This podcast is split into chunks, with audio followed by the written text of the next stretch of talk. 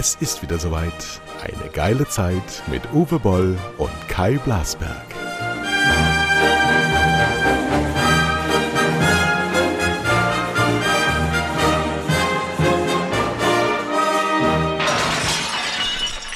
So, meine Damen und Herren, heute ist ein ganz besonderer Tag. Ich grüße meinen Gast Uwe Boll, wie immer. Hallo. Auch wenn ich das letzte Mal, glaube ich, schon Gastgeber war. Aber ich bin wirklich leibhaftiger Gastgeber für einen Menschen, von dem ich gestern Mittag noch nicht wusste, dass er mich besuchen kommt in Süderhüft. Serda Somunchu. Mhm. Hallo, guten Morgen. Ach, wie sanft er wieder ist, so süß. Mhm. Ja, ja Samstag ist Samstagmorgen, da kannst du jetzt keine Laola erwarten. Wir haben gestern äh, gegrillt, Serda. Wie war das für dich? Lecker, lecker. Du hast ja dein Fleisch äh, auf den Grill gelegt, diese Frikadellen. Hat gut geschmeckt, aber war viel. Na gut, aber. Besser zu viel als zu wenig. Ne? Meine Worte. Meine ja. Worte. Wir sind ja Nachkriegsgeneration. Wir wissen ja, was Leid ist. Ähm, warum bist du hier, Serda? Warum ich da bin? Ähm, ja. Ich wollte dich letzte Woche schon besuchen.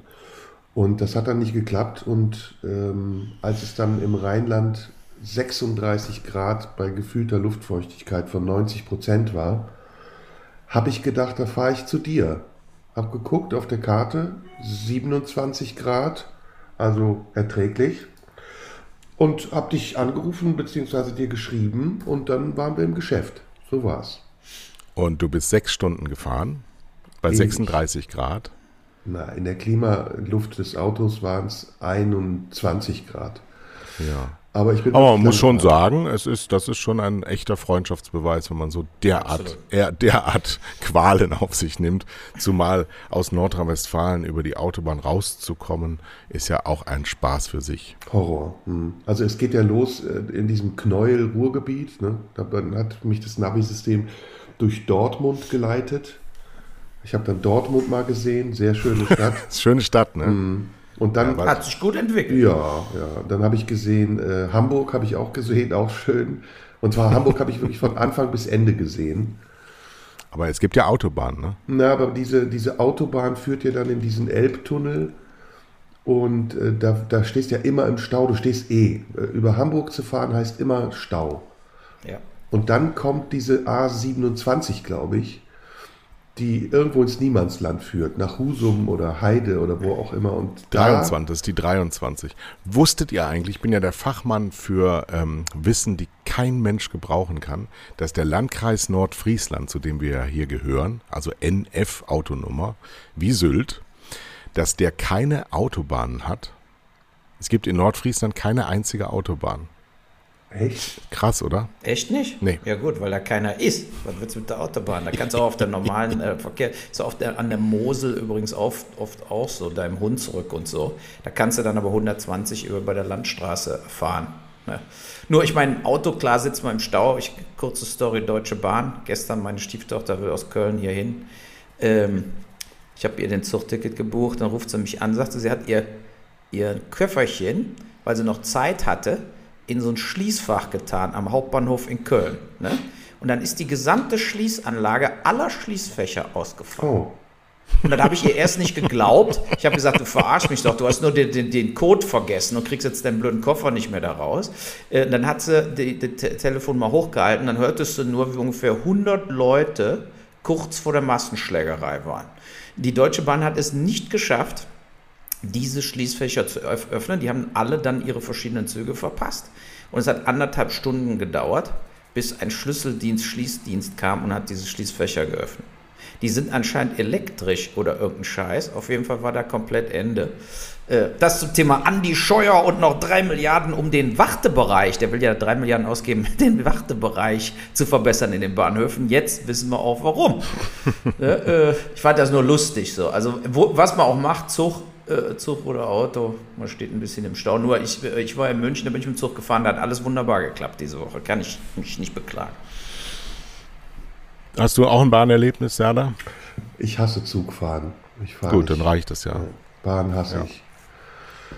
Vor allen Dingen, Ja, Spaß macht es nicht, aber man hat eben, sagen wir mal, diesen Stress nicht. Ich bin zum, beim letzten Mal, wo ich nach München musste, bin ich an einem Tag aus Mainz hin und zurück gefahren. Das heißt, ich hatte am Schluss 1000 Kilometer auf der Uhr an dem einen Tag und das hat mich einfach komplett Ja, mich, mich, mich nervt auch nicht das Bahnfahren, mich nerven die Umstände, aber auch beim Fliegen. Also was zum Beispiel mich total nervt, ist, wenn Omis mit Koffern unterwegs sind, die sie selbst nicht tragen können. Und dann sagen, Entschuldigung, können Sie mir den Koffer mal hochheben? Und dann Ja. kriegst du wirklich Rückenbeschwerden, weil du jeder zweiten Oma ihren 80 Kilo schweren Koffer hochhebst. Aber im Flugzeug ist es nicht anders. Ich habe mich zum Beispiel gefragt, warum eigentlich immer im Flugzeug, sobald das Ding in der Luft ist, alle aufs Klo müssen, obwohl sie vorher drei Stunden am Gate gewartet haben. Das ist der Druck. Das ist der Druck. Da ist ein anderer Druck in der Kabine. Nein. Da muss man öfter. Doch, irgendwie. Nein, die wollen das. wissen, dass sie in 10.000 Metern Höhe pissen können. Das, die wollen sich einfach beweisen, dass sie lebendig sind. Das ist eine Angstvermeidungsstrategie. Äh, können wir das, Das können wir das sein. mal vertiefen? Was sollte denn das für ein Grund sein?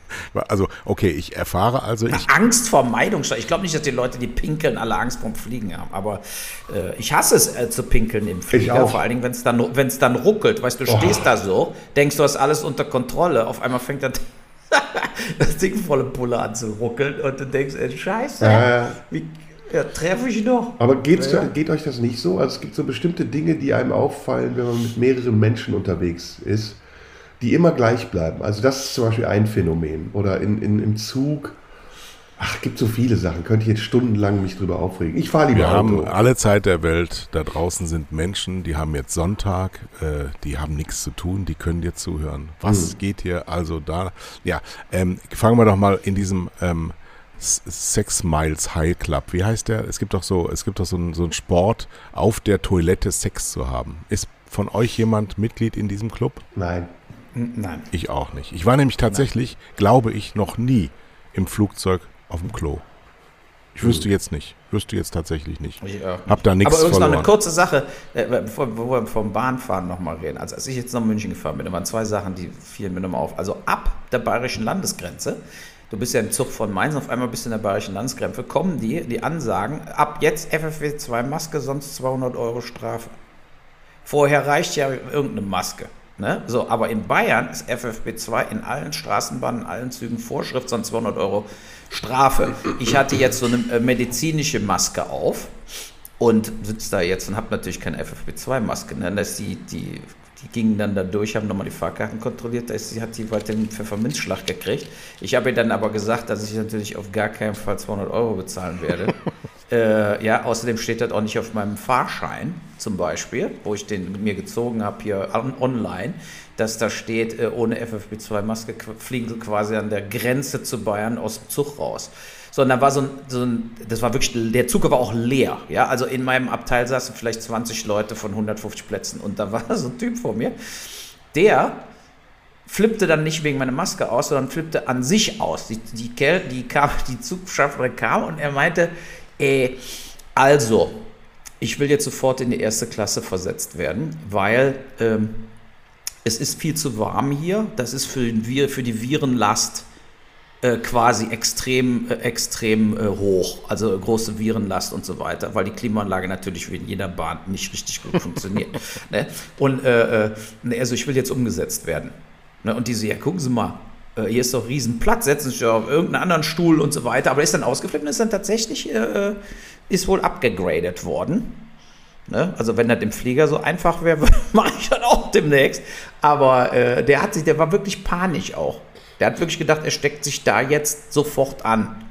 Ne? Inmitten der 15 Leute in einem Großzug äh, um ihn herum, die alle FFP2-Masken haben. Aber wenn die in Bayern FFP2-Masken fordern, dann müssen sie doch auch welche anbieten in der Bahn, weil sie können nicht davon ausgehen, dass du jede Verordnung von, von Bayern, von Markus Söder kennst. So ist es ja. Ja, deshalb, die hat doch keinen Terz gemacht, die hat mich dann versitzen lassen mit der Maske. Aber mir fiel es dann auch auf, als ich dann Straßenbahn gefahren bin in äh, München, alle hatten FFP2-Masken an. Sensationell. Ja. Also ich, ich denke auch, mein Gott, sind die diszipliniert hier, die Bayern. Also äh, da war, hat mich überrascht. Ja, wenn du in Mainz in eine Straßenbahn gehst, hat die Hälfte überhaupt keine Masken an und sind sozusagen ready zur Massenschlägerei. Von Maskenleugner bis, also ich habe hier noch nie äh, irgendwo mal einen Bus oder eine Straßenbahn gesehen, wo alle überhaupt eine Maske anhatten. Echt, also ne? gibt es immer Leute, die sagen, mach ich nicht, ich leck mich am Arsch und dann fahren sie trotzdem im Bus. Naja. Nee, es ist schon vernünftig. jetzt- so, also Jetzt müssen wir dann- mal über hier, was, was ist denn alles passiert diese Woche? Wir Jetzt können ja jetzt über- leider nicht äh, über Fußball sprechen, weil wir ja äh, jetzt noch nicht wissen, weil wir Doch, Samstag können wir schon. haben, Können wir äh, schon. dass die deutsche. Nationalmannschaft ausgeschieden ist. Genau, Sehr also wir- ihr seid übrigens, ihr beide, äh, wo ihr euch die Hand reichen könnt, ihr seid ja beide glühende Gladbach-Fans, ne? Oh, hm. Ja, aber ich meine, wir haben auch die, ich meine, die Saison war ja auch für den Arsch, aber äh, trotzdem äh, bin ich Gladbach-Fan seit meinem fünften Lebensjahr, von daher werde ich das auch nicht mehr verändern. Äh, ja, aber was, will man machen? Man sieht ja so die einen oder anderen Gladbach-Spieler in den verschiedenen in den verschiedenen Nationalmannschaften. Der Embolo war, habe ich zum Beispiel gar nicht gewusst, wo spielt der in der Schweiz? Ne?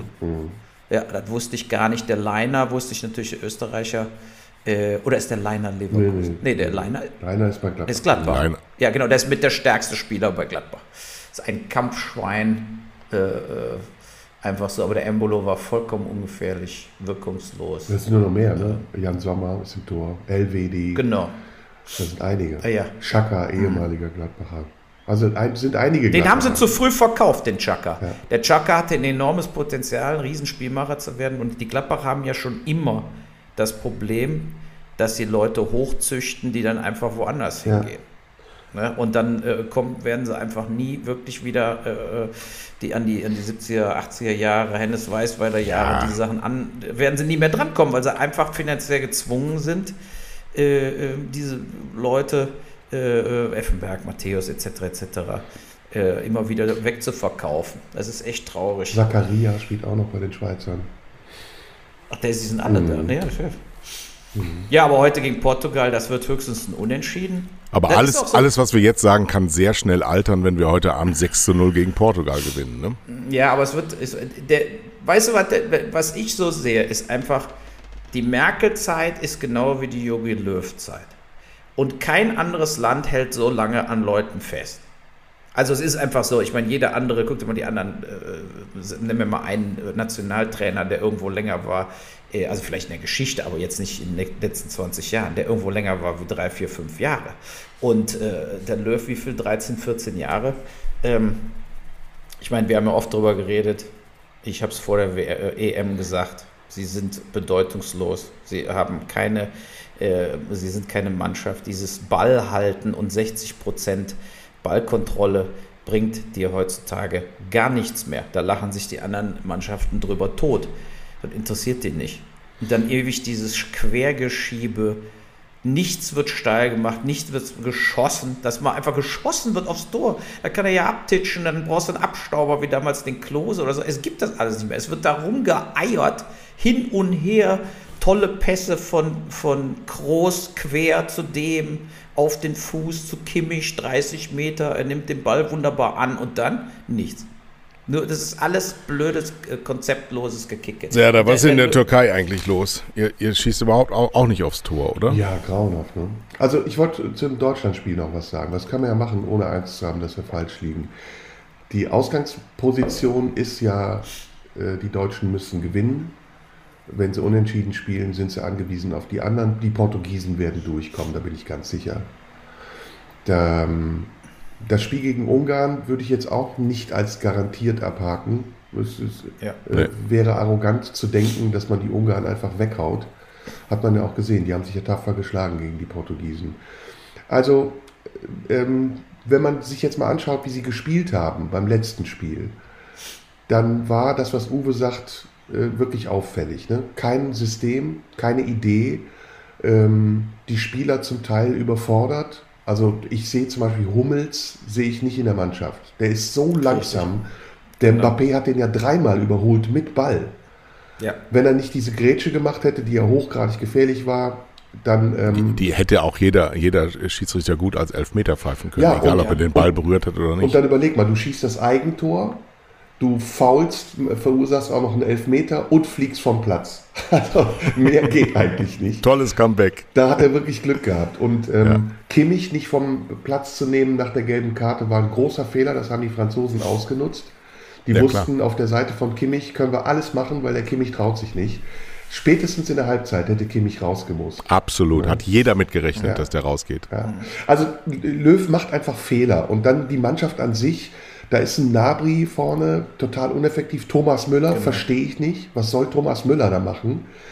Äh, Groß Ja, mit Thomas Müller kannst du nur Fußball spielen, wenn du die gesamte Mannschaft mindestens zehn Spiele zusammen hattest. Ja. Weil der, der so, ähm, so, so, so unkonventionell Fußball spielt, dass du hast das ja gesehen beim Harvards, der hat immer auf der Position vom Harvards gespielt. Immer, ja. Und diese ganze, wenn, wenn die zusammen rotieren, dann ist immer überall eine Lücke und sie stehen sich gegenseitig auf den Füßen. Und das war überhaupt nicht abgestimmt und das liegt eben daran, dass diese Nachnominierung von diesen zwei alten Männern von Bayern München erstens sehr fraglich ist und zweitens viel zu spät erfolgte.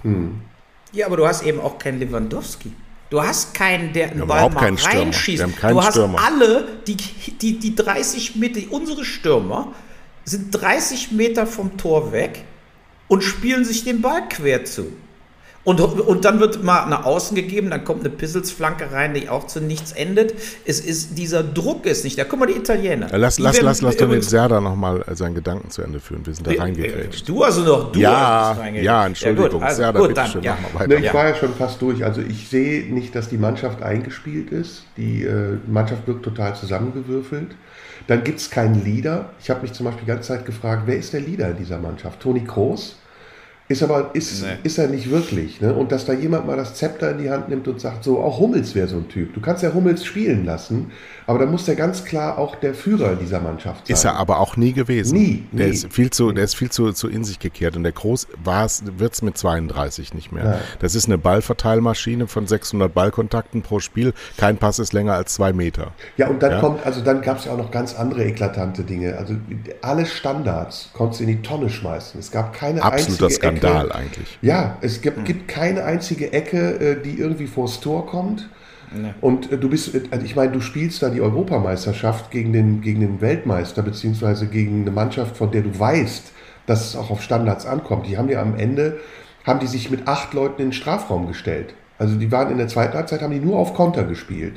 Und da musst du auf Standards setzen. Da musst du einfach darauf spekulieren, dass du irgendwann mal einen Freistoß bekommst an der Strafraumgrenze und dann muss das Ding auch drin sein.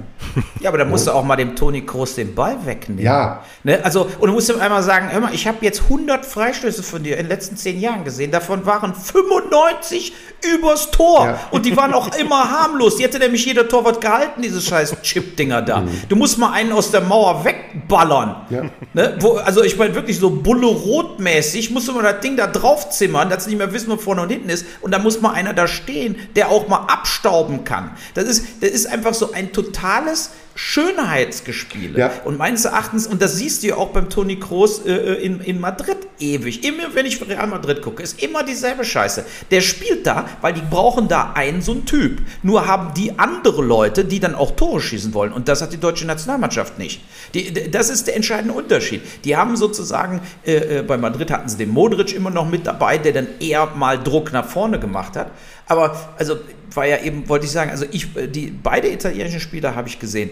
Da weiß ich, warum die nicht verloren haben seit 20, 30 Spielen. Weil die haben die richtige Einstellung, die brennen, die, sind, die stehen auf dem Platz und brennen. Die Italiener haben das ja früher auch schon so gemacht. Nur spielen sie jetzt auch einen attraktiven Fußball. Früher haben sie immer nur 1-0 gewonnen. Aber die machen Druck, die kämpfen, die äh, äh, wollen, die haben, die wollen einfach steil zum Tor, schießen auch mal von 30 Metern. Ich meine, die ist doch auch der Gündogan, der spielt bei Manchester City.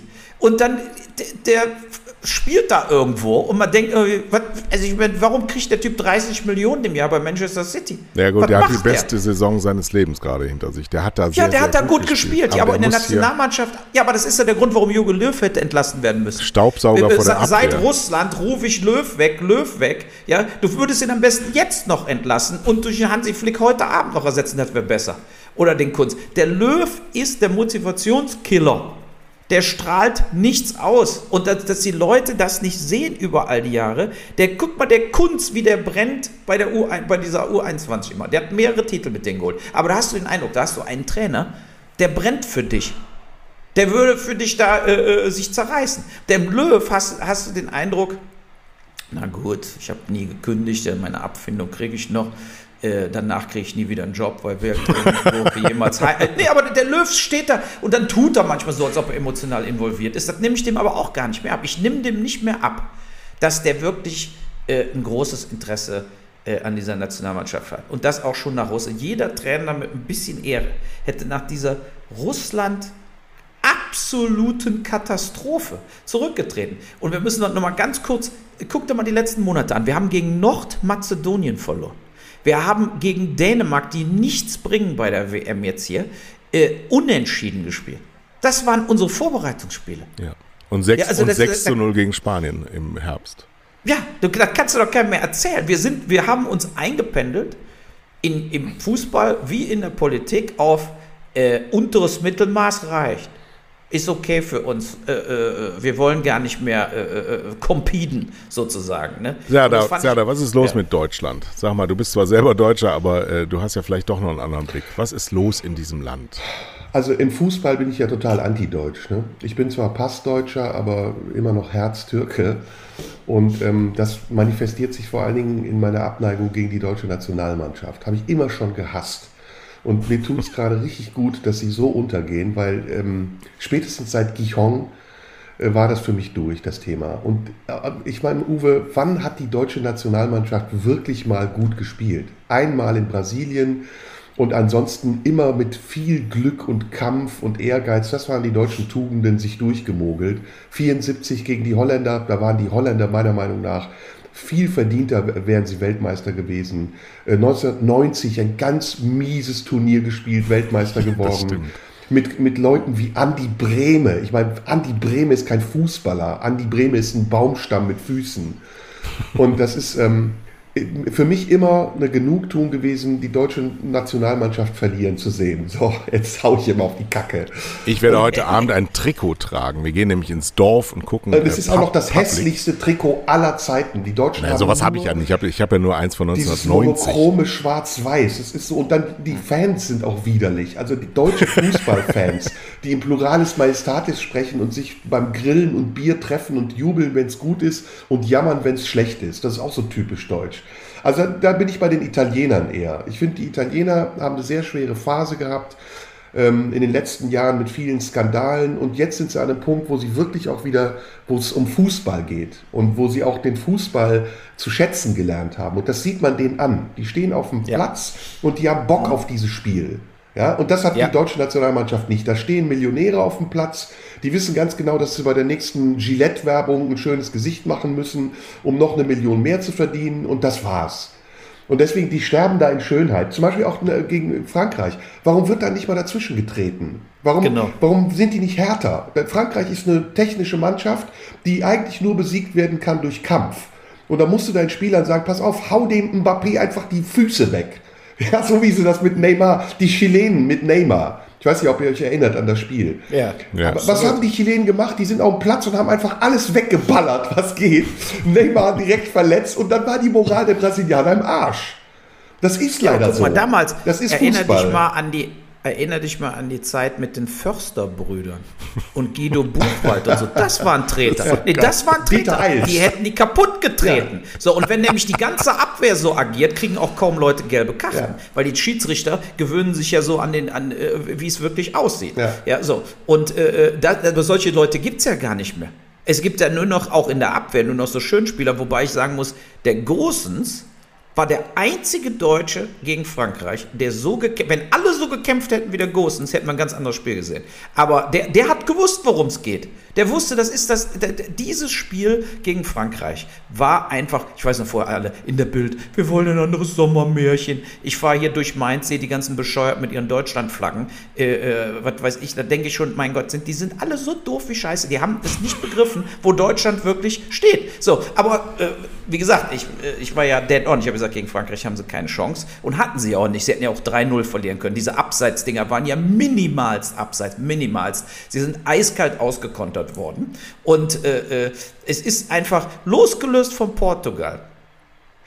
Glaube ich einfach nicht, dass die in der Lage sind, Portugal auszuspielen und Tore zu machen. Das wird wieder genau dasselbe wie gegen Frankreich. Und ja. wenn sie nicht in der Lage sind, durch Glück irgendein Tor zu machen, geht das Spiel entweder unentschieden aus oder irgendwann treffen mal äh, die Portugiesen. Aber so Leute wie damals die Försterbrüder, ganz früher Berti Vogts und so weiter, das waren aber wirklich so Terrier, die eben auch ganz brutal mal in der Lage waren, anderen das Spiel zu zerstören. Machen wir aber nicht. Nee. Machen wir aber nicht. Wir lassen diese Leute kombinieren und spielen und, äh, äh und dann werden wir eben auch, äh, weil das Löws Idiotenstrategie ist, immer wieder eiskalt ausgekontert. Heute und, Abend äh, haben wir nur, nur, eine Chance, wenn wir in den ersten fünf Minuten Vollgas geben und die wirklich überfahren, sodass wir äh, schnell ein Tor schießen, damit die Portugiesen kommen müssen und dieses, dieses Spiel öffnen. Wenn die die ersten Viertelstunde, und na, ich habe das ja gegen Frankreich nach zehn Minuten gesagt, die schießen heute kein einziges Tor, weil du gesehen hast, wie die Franzosen spielen werden. Und wenn die Portugiesen sich dieses Spiel angeschaut haben, machen die es heute ganz genauso. Die Stürmer dafür haben sie nämlich. Und dann sehen wir genauso alt aus. wir werden es sehen. Ähm, reden wir noch kurz, ich wollte äh, jetzt eine über politische These mit ins Spiel bringen. Ja. Ähm, ist ein bisschen gewagt, aber ich sage sie trotzdem mal. Ähm, ich glaube, der Vorteil der Mannschaften wie zum Beispiel Frankreich, Portugal, aber auch Holland ist, dass sie eine Kolonialgeschichte haben. ich fange mal, fang mal anders an. Und dass die Integration der Spieler, ich meine, es ist ja nicht Frankreich, es ist die B-Mannschaft von Senegal, die da auf dem Platz steht. Und ähm, der Vorteil der Integration, also dieser angeblichen Integration, die ja nur im Sport stattfindet, weil diese Menschen, die da im französischen Trikot auf dem Platz stehen, die werden ja in der französischen Gesellschaft nicht so voll integriert, wie es sein sollte. Die leben in den Banlieues von Paris und sind Ausländer. Aber beim Fußball fällt das weg und dann sind sie Franzosen. Das finde ich ja auch alles ganz wunderbar. Aber du siehst eben, dass diese Integration dieser Spieler, und das war bei Frankreich ja schon 1990 oder in den 80er Jahren so, wo Spieler wie Thuram, der Vater hier von unserem Thuram, in der Nationalmannschaft waren, wo äh, Henri zum Beispiel in den 90er Jahren, ist, dass die viel eingegliederter sind und deswegen auch eine ganz andere Dynamik in dieses Spiel bringen. Die Deutschen haben erst angefangen, andere Spieler in die Mannschaft zu integrieren, Ende der 90er. Der erste Türke, der, der Herkunftstürke, der bei den Deutschen gespielt hat, war, glaube ich, Mesut Özil. Und der spielt heute immer noch. Also wir sind da äh, noch nicht an einer Zeitenwende angekommen, wo man sagt, die Nationalmannschaft muss auch ein Abbild und ein Spiegelbild der Gesellschaft sein. Bisher war die deutsche Nationalmannschaft eine sehr deutsche Nationalmannschaft und sie ist jetzt im Umbruch. Und wenn das passiert ist, wenn neue Spieler hinzukommen, die Schweizer zum Beispiel sind zu 90 Prozent nicht originär Schweizer, sondern das sind Absolut. Albaner. Äh, äh, Shaka kommt aus Albanien, äh, Shakiri kommt aus Albanien, Zak Zakaria ist äh, aus, äh, ich glaube, Kamerun oder keine Ahnung, woher sein Vater kommt.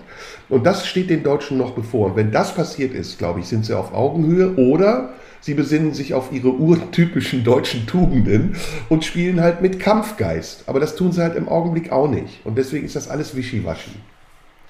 Ja, aber warum sind jetzt die aus Afrika zum Beispiel kommenden Spieler glaub, ich glaube einfach, die sind besser, weil es um, für die um mehr geht. Die sind einfach ja, Das haben wir auch aus Lateinamerika immer gesehen. Ne? Das, ja, athletisch, aber auch aus. Äh, also, guck dir mal Embolo an, was das für ein Kante ist. Eben, mein Embolo, genau, guck dir ja. den mal an, das ist ein Hühne. Ne? Ja, ja, nee, ich, ich, ich, ich gebe dir ja vollkommen recht. Ich das hatte auch, aber unser, da Rüdiger, unser Rüdiger auch gesagt, dass äh, der Fußball ihm das große Aufstiegsversprechen gegeben hat. Ja, jetzt spielt er nicht so äh, engagiert, wie es vielleicht sein müsste, außer wenn er seine Zähne in des Gegners Schulter äh, verheddert. Aber das, das ist natürlich, das ist jetzt nicht, nicht besonders ähm, verwegen, das zu sagen. Natürlich, der Sport ist auch in Amerika ja ganz stark ein Aufstiegsversprechen für die ähm, ja. von der Gesellschaft missachteten Gruppen im Grunde genommen. Das ist die einzige Möglichkeit, wirklich ähm, Anerkennung zu finden.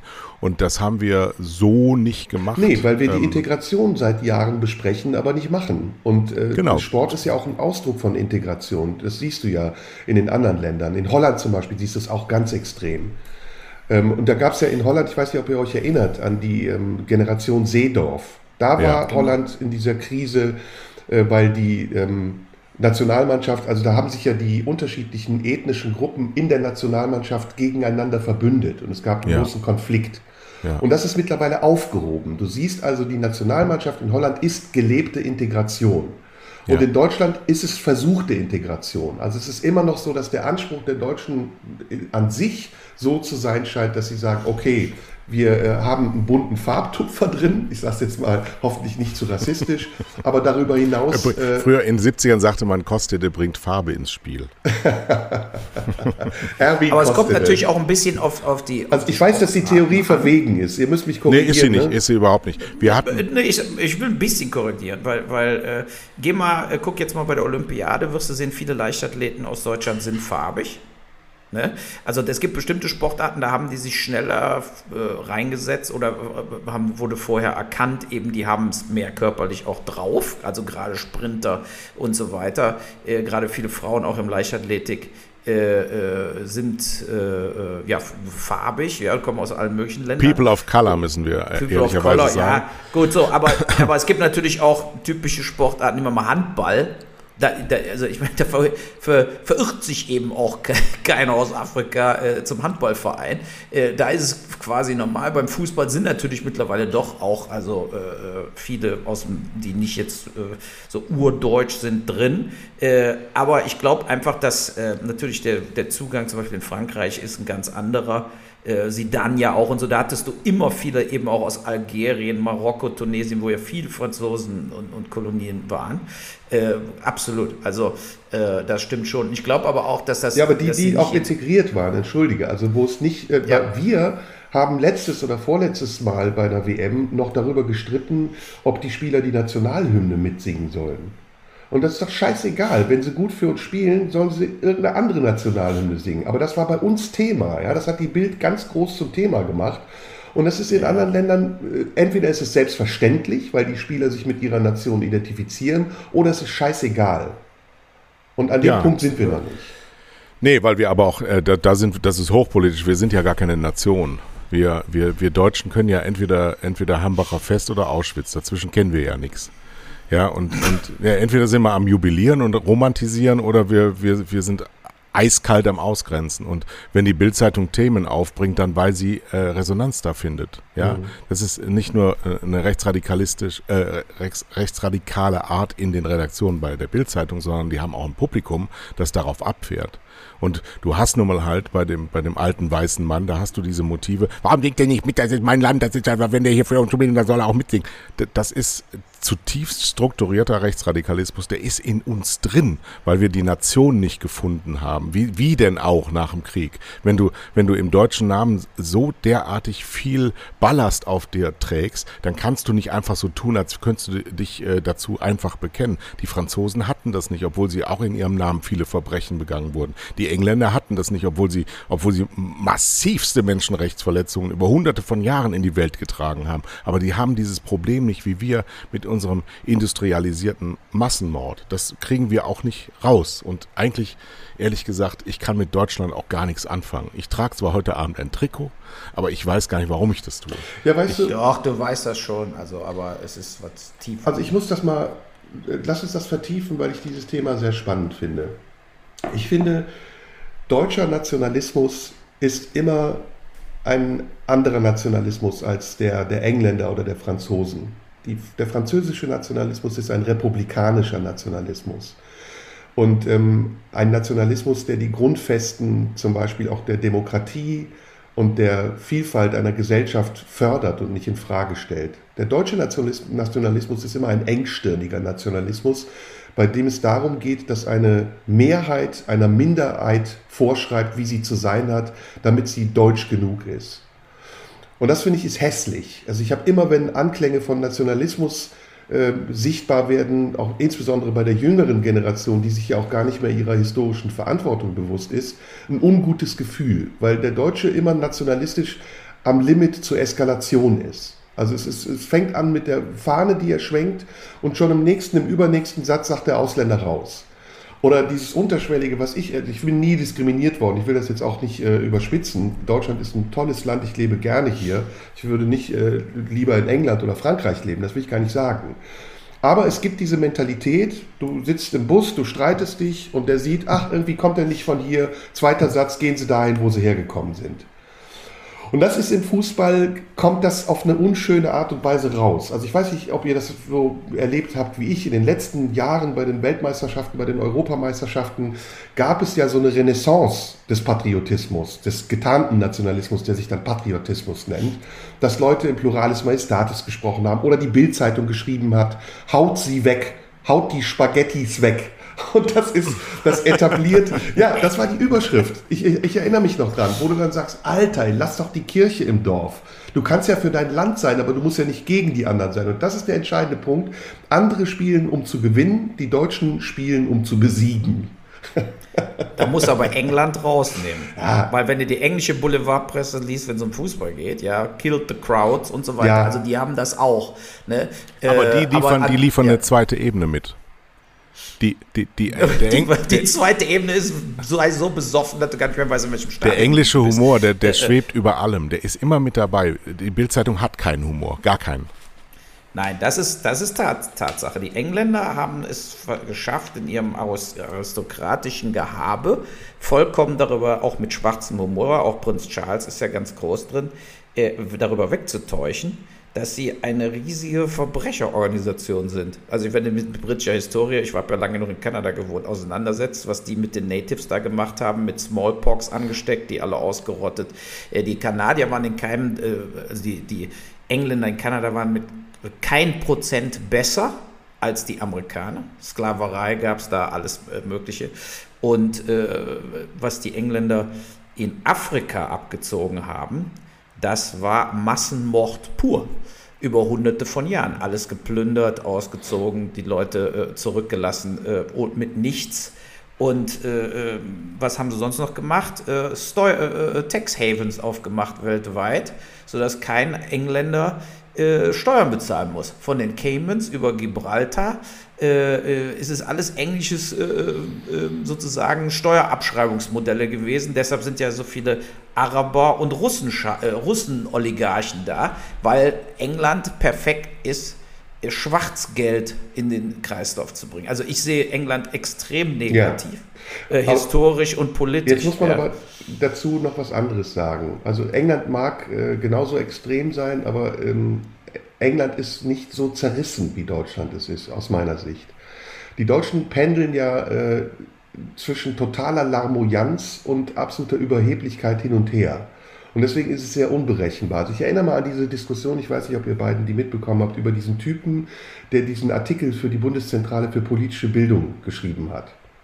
Ja, das ist ein Mensch, der nach Deutschland. Muss uns helfen, muss uns helfen. Der ja, hat, ich wollte ich euch gerade erklären, das ist ein Mensch, der ist nach Deutschland gekommen, vielleicht ist er sogar hier aufgewachsen, ein, ein äh, BIPOC, wie man ja sagt, Person of Color, der einen Artikel geschrieben hat darüber, dass Deutsche grundsätzlich immer Rassisten seien. Ja, ich gebe es jetzt mal so wieder, wie ich es in der Erinnerung abgespeichert habe. Und das Höchste, was die Deutschen erreichen könnten, wäre, dass sie von der Kartoffel zur Süßkartoffel werden.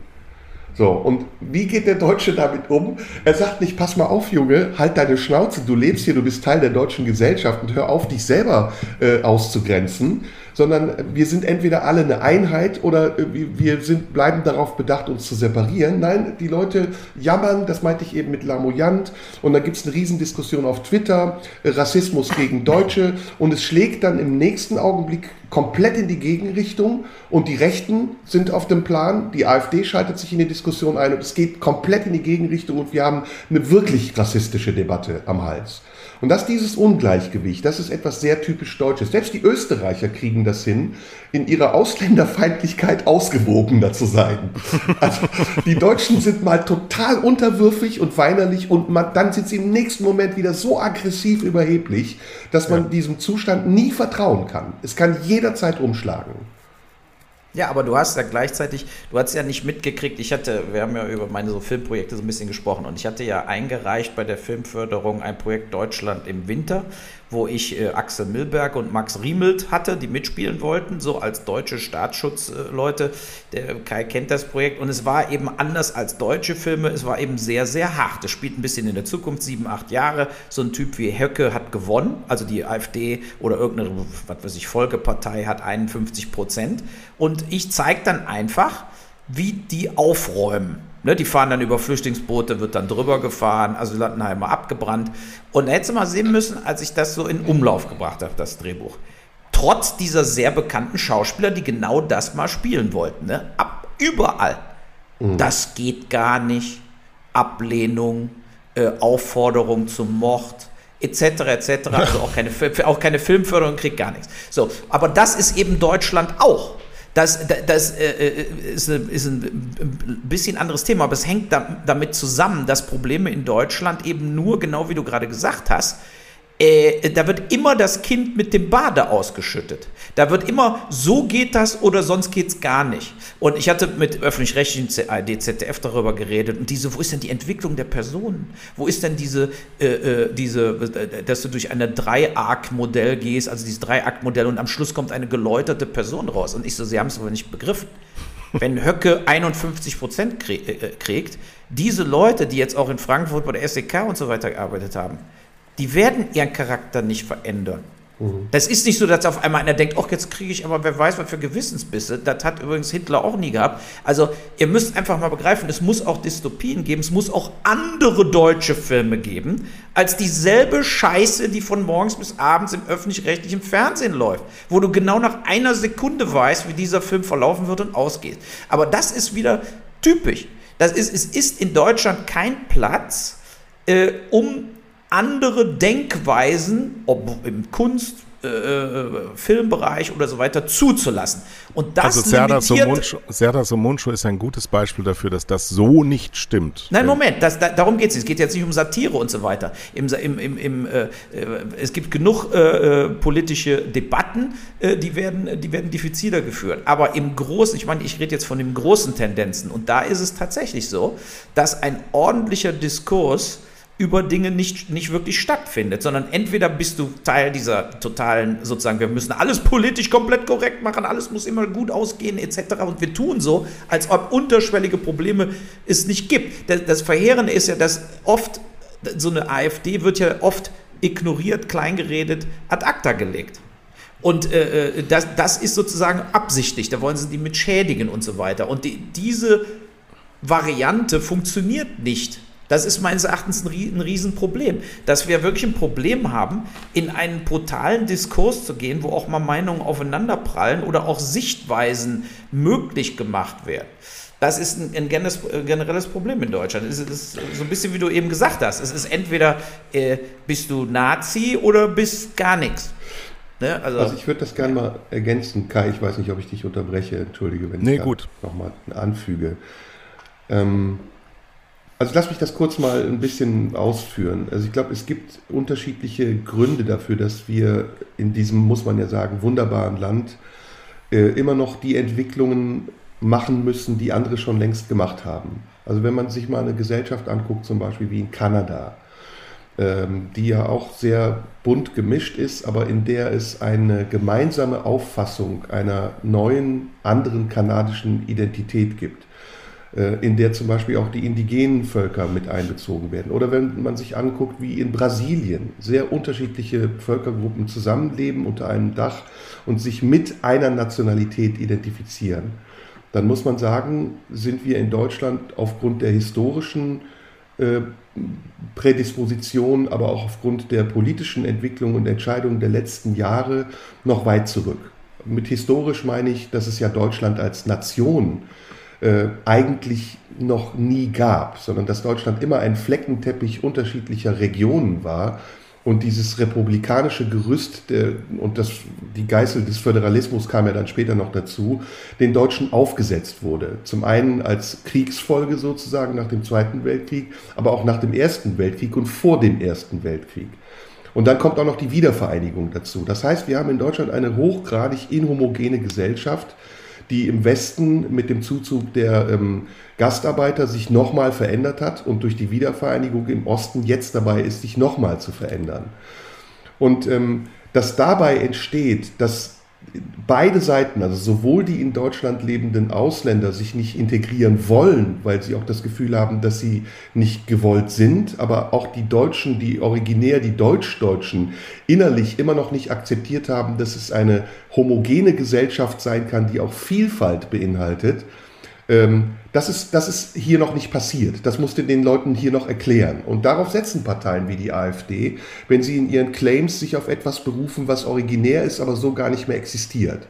Die Wahrheit ist, wir leben in Deutschland mittlerweile in einem Land, in dem Menschen aus unterschiedlichen Herkünften sich gefunden haben. Wir haben gestern darüber gesprochen, Kai, ihr habt hier in eurem Dorf ja einen Flüchtling, der ein gutes Beispiel ist dafür. Und diese Menschen haben es meiner Meinung nach verdient, vollwertiger Teil dieser deutschen Gesellschaft zu sein. Aber sie bekommen diese Chance nicht. Also, so, also ein Mensch wie dieser Flüchtling zum Beispiel, der nach zwei Jahren hervorragend Deutsch spricht, der sich äh, in einem Fußballverein integriert hat, der Teil dieser sozialen Gruppe in diesem Dorf ist, der wird geduldet und der steht kurz vor der Abschiebung. Und da frage ich mich, warum nutzen wir nicht diese Vorteile, diese Kapazitäten, die uns der Zuzug von Fremden nach Deutschland ja auch bringt, und sehen es immer nur als Gefahr, als Unterwanderung unseres angeblich existierenden originären Deutschseins, was es ja so an sich schon historisch gar nicht gibt. Ja, wegen, der, wegen des Neids. Das wird einfach Neid geschürt, wo überhaupt kein Neid äh, nötig wäre. Und äh, Du siehst doch auch bei der, bei der Migration, mit, im Bereich Migration oder äh, Integration. Wir haben ja hier, ich wohne ja hier in Mainz direkt bei Heidelberger Zement, ja, und da waren so alte äh, äh, Wohndinger, da wohnen Flüchtlinge drin. Jetzt schon seit sechs, sieben Jahren. So. Äh, sind auch ein paar Container noch aufgestellt. Die, es ist einfach, äh, du hast den Eindruck, seit sechs, sieben Jahren, wenn du da vorbeigehst oder so, es ist wie so ein Standstill. Mhm.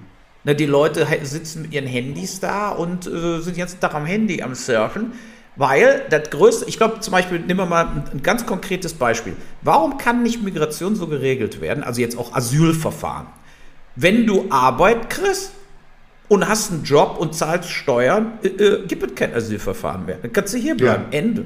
Ne? Warum wird das nicht vereinfacht? Wieso geht es so? Nein, du kannst ja nicht arbeiten, du bist ja noch im Asylverfahren und dadurch gräbst du denen die Gräber, weil die ja nach zwei, drei Jahren denken die auch, ey, da wäre ich doch besser in Syrien geblieben. Äh, äh, ja, also es, es ist einfach hirnrissig, diese ganze Politik und da war eben auch 16 Jahre Merkel nicht unbedingt hilfreich, CDU, das CDU. Dass, dass mal Sachen sich mal ganz konkret zum Vereinf vereinfacht werden. Die, zum Beispiel hier die Heidelberger Zement, die sind auch diese Stadt, also von der Stadt Mainz, die äh, äh, die die Gartenarbeiten machen und so weiter.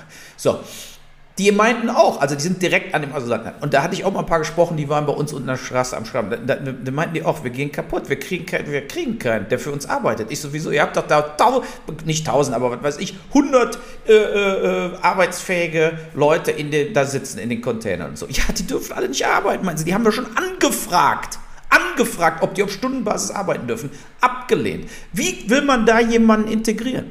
Ne? Und äh, äh das ist einfach, äh, wir brauchen äh, Krankenpfleger ohne Ende. Da, da, fährt der Spahn irgendwie nach Bosnien und Albanien, um Leute anzuwerben, die dann nach Deutschland äh, als Krankenpfleger kommen. Und wir haben übrigens der gleiche Spahn, der gleiche Spahn, der die gleichen Leute nach Bosnien zurückgeschickt hat äh, als Wirtschaftsflüchtlinge, um dann wieder anzuwerben. Das ja, ist es ist totaler CDU, aber es, Nein, wir müssen das dann aber auch benennen. Das ist CDU. Wir haben in der Bundesrepublik Deutschland, ob äh, alt oder neu, einen tief verankerten äh, Strukturkonservatismus, der Veränderung an und für sich ablehnt. Wir sind unglaublich stolz auf sowas wie unser Asylsystem. Wir haben aber eine Realität zu diesem Asylsystem. Das habe ich gerade mit äh, dem, was Serda gesagt hat, eben durchlaufen. Wir waren jetzt mehrfach vor Verwaltungsgerichten. Das ist Eiseskälte, mit der die deutsche ähm, Nation, der deutsche Staat in Form äh, seiner Gerichte diesen Menschen begegnet. Nicht nur, dass sie sowieso überhaupt keine Ahnung haben von Behördenwesen, sondern es gibt in den deutschen Verwaltungsgerichten ausschließlich die deutsche Denke nämlich wie es ordentlich und sicher zu sein hat nach rechtsstaatlichen Prinzipien. Und wenn jetzt wie in diesem Falle der Junge aus Guinea kommt und er sagt, aber sowas gibt es bei uns alles gar nicht, was Sie da von mir fordern, das kann ich nicht beibringen, weil es all diese Ämter, die Sie kennen, gar nicht gibt. Und es ist wirklich, ich, ich will auch gar nicht sagen, dass das arrogant ist, sondern Eiseskälte. Du schämst dich, Deutscher zu sein, wenn du an solchen Verfahren teilnimmst mit einer. Ja, aber da musst du doch, die Politiker müssen dann die Rechtslage ändern, sodass die Richter gar keine andere Wahl mehr haben. Im Moment in Deutschland gilt ja geschriebenes Recht. Wenn die da irgendwo nichts finden in Paragraphendingern, ist Feierabend. Das ist einfach so. Die haben ja oft gar keine andere Möglichkeit. äh, es gibt äh, überhaupt ein, Urteil, kein, ein Urteil zu fällen. Die haben, nur, die haben nur deutsche Gesetze und das deutsche Asylsystem sagt, wenn du nach Hause geschickt wirst und zu Tode gefoltert wirst, dann kannst du hier bleiben. In allen anderen Fällen nicht. Ganz einfach. Ganz, ganz einfach. Ja, und es gibt dafür keinen Grund. Weil wir haben kein Einwanderungsgesetz. Wir haben überhaupt keine Regeln dazu. Wir haben eine Rechtsprechung zu dem Thema Ausländer, die eigentlich heißt, wenn du nicht aus der EU kommst, dann wollen wir dich nicht haben. Ja. Das musst du auch so einem Jungen sagen, ähm, weil, der, weil der natürlich dann oft auch zerknirscht und sagt, Deutschland will mich nicht haben. Und ich dem sage, natürlich wollen wir dich nicht haben. Wir wollen dich nicht haben. Aber die Menschen, denen du begegnet bist hier, alle, alle Menschen hier, die wollen dich haben. Und wir werden für dich kämpfen und er wird auch hier bleiben. Aber der deutsche Staat ist eiskalt. Was mich ja immer schon umtreibt, und das hat sich auch nicht geändert, äh, ist die, das Ungleichgewicht zwischen unserem Lebensstandard, der darauf aufbaut, dass wir andere ausbeuten, und unserer Arroganz, uns anzumaßen, anderen diesen Lebensstandard zu verwehren. Das ist ja etwas, was wir einfach so als normal hinnehmen und das schon seit Ewigkeiten. Und wenn wir uns mal anschauen, wie wir hier leben, äh, wir trinken Kaffee, der angebaut wird in irgendwelchen Ländern, wo Leute für einen Hungerlohn arbeiten. Wir essen ein Stück Schokolade dazu, was auch nicht von hier kommt.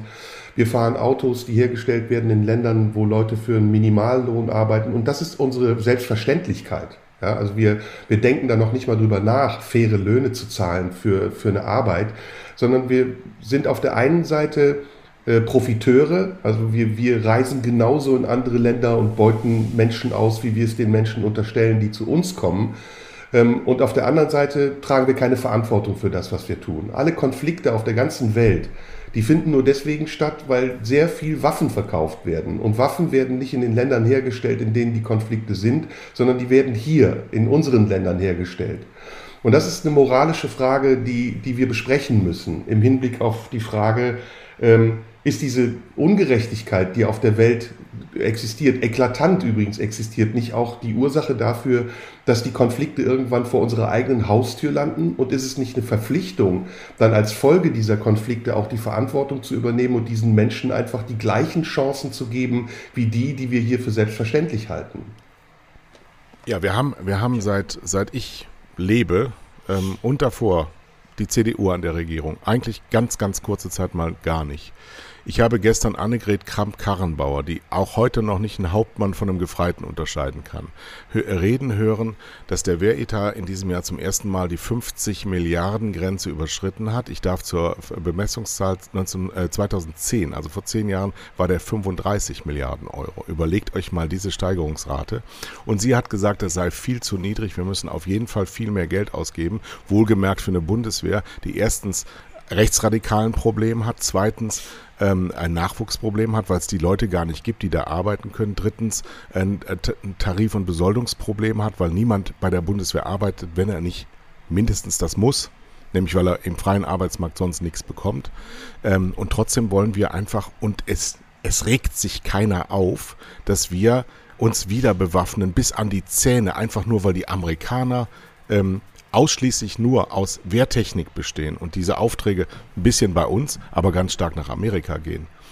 Wir, wir, wir, wir, wir, militarisieren, wir vergöttern jetzt den 80-jährigen Joe Biden. In Wirklichkeit ist er der Vertreter der schlimmsten, militaristischsten Organisation, die es jemals in der Menschheitsgeschichte gegeben hat. Ja, die haben doppelt so viel Wehretat, Rüstungsetat, wie alle anderen Länder danach zusammen.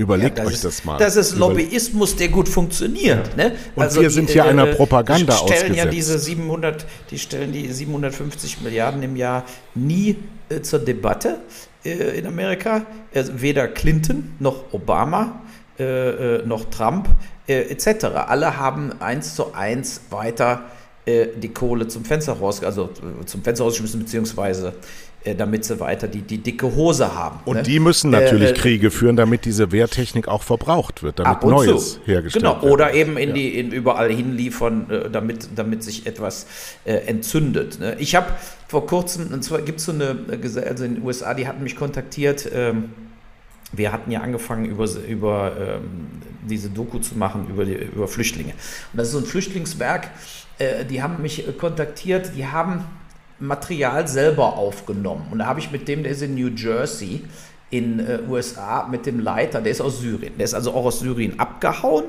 Und er meinte, am Anfang des syrischen Arab Spring Situation, dieses Free, diese Free Syria äh, Bewegung, die war erfolgreich gegen Assad. Da war auch der Putin noch nicht dabei. Äh, und er meinte, wir hatten immer mehr sozusagen Support und es sah so aus, als ob man den Assad quasi äh, abservieren könnte.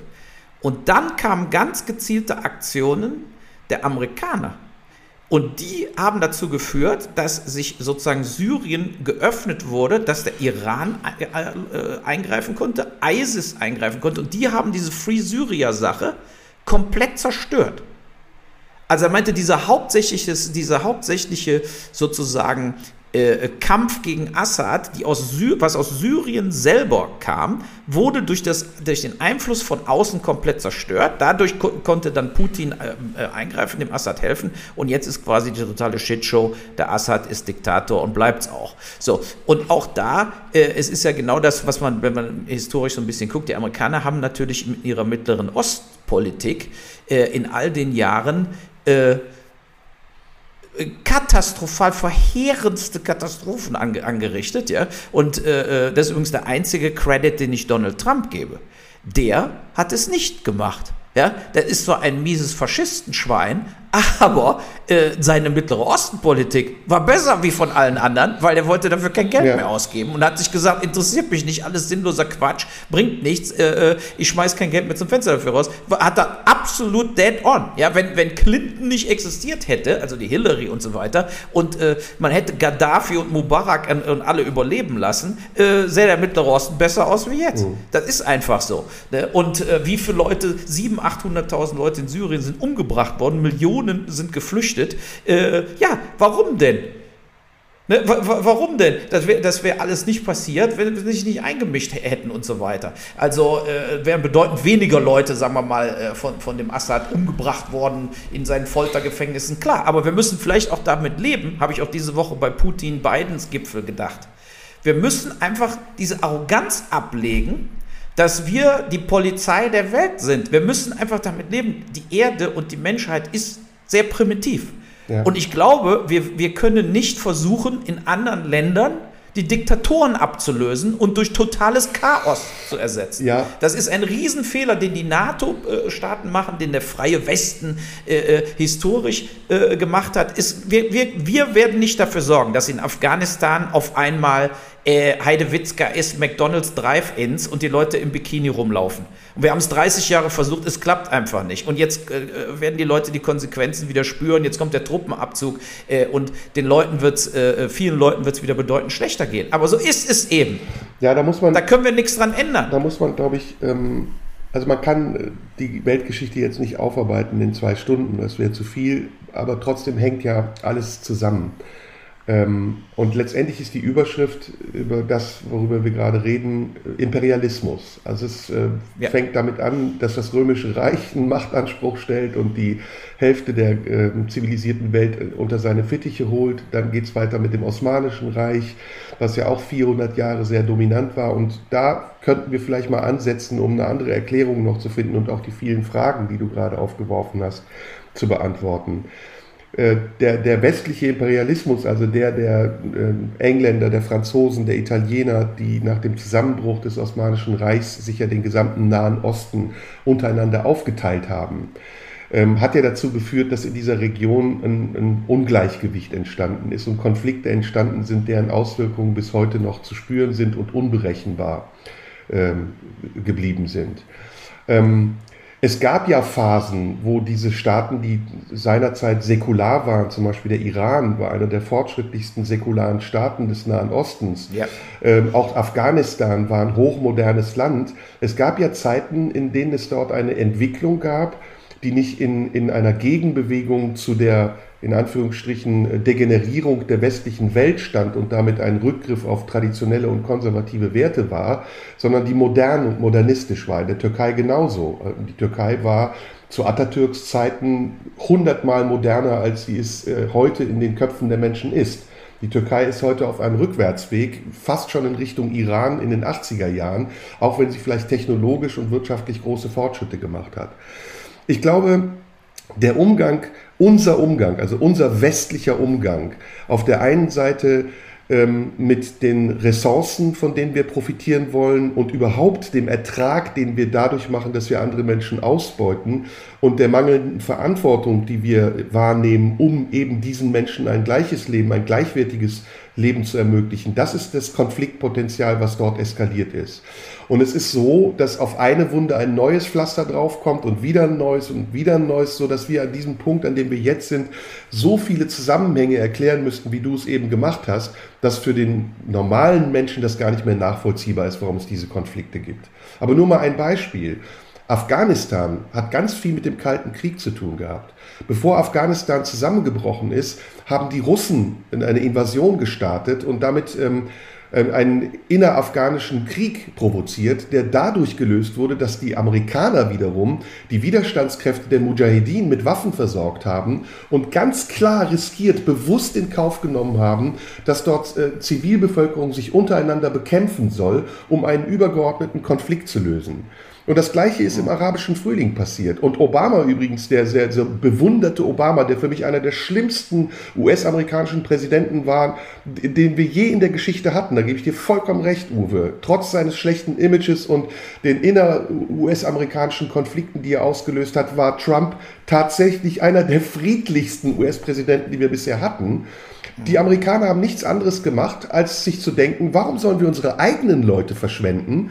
Wir haben ein Problem mit der ISIS, wir haben ein Problem mit Terror, wir äh, müssen unsere Soldaten in Regionen schicken, wo junge US-Amerikaner unter Einsatz ihres Lebens sich und äh, auch die Stabilität äh, gefährden. Also sollen die es doch selbst unter sich machen. Wir versprechen ihnen Unterstützung dafür, dass sie einen Freiheitskampf beginnen, aber wie sie das machen, wann und wo, das ist uns doch scheißegal.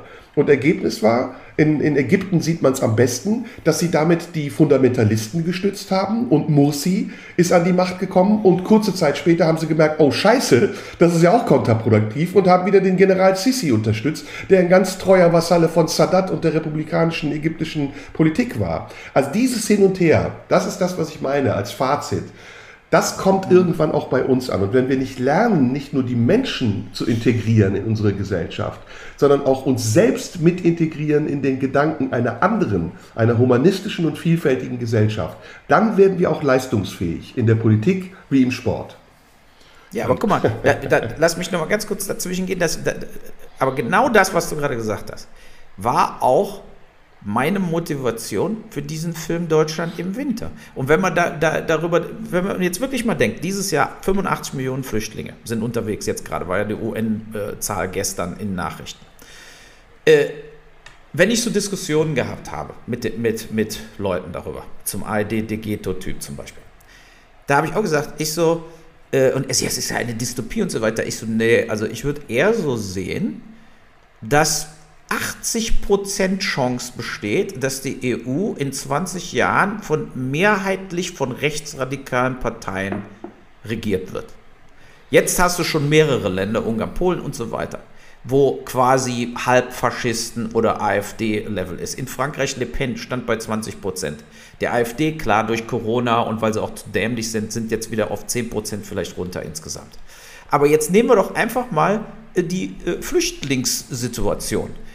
Es ist ja, wir ignorieren ja immer naturwissenschaftliche Fakten und so weiter. Wir wissen, durch die Klimaveränderung wird es Hunderte von Millionen weltweite Klimaflüchtlinge geben. Die meisten in Afrika selber, also die kommen gar nicht rüber. Aber wir müssen einfach mal realistisch sein. Jetzt nehmen wir mal an, auch mit Erdogan, irgendwann klappt es nicht mehr, den zu bezahlen, damit er die Leute unter unwürdigsten Bedingungen äh, äh, verheizt ja, ich meine, muss man mal auch so sehen, unter unwürdigsten Bedingungen leben diese Flüchtlinge da, in, wie in Konzentrationslagern. Die Hälfte des Geldes fließt in seinen neuen Palast, aber nicht in die Flüchtlingshilfe, die, also die EU-Gelder, die er dafür kriegt.